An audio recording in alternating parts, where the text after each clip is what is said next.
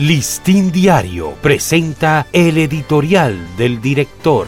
Editorial del lunes 29 de enero. Licey campeón. El béisbol sigue siendo el rey del deporte en la República Dominicana.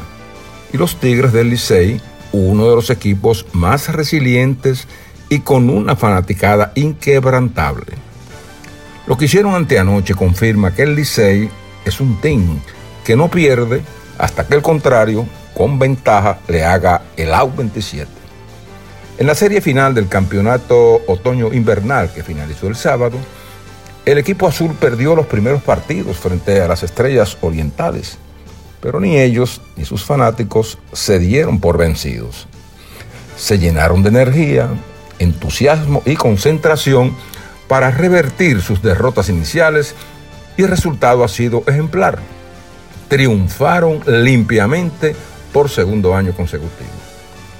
De esta victoria contundente en una práctica deportiva que combina armoniosamente el esparcimiento, la emoción positiva y los negocios, se pueden extraer conclusiones.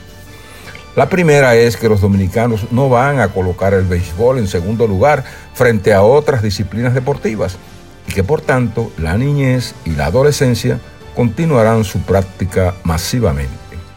La segunda conclusión es que el país debe dar el salto y pasar de una niñez que juega pelota en patios y calles, con el esfuerzo y sacrificio económico de sus padres, a una política de Estado de estímulo a este deporte.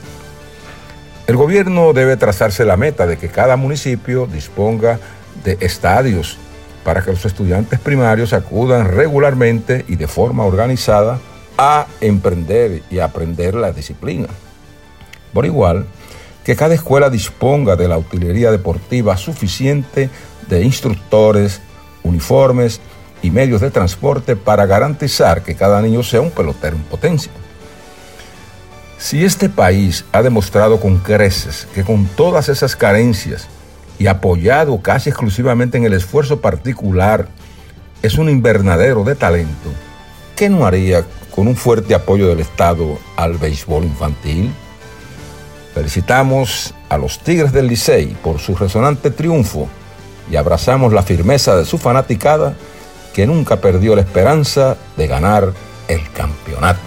Listín Diario presentó el editorial del director.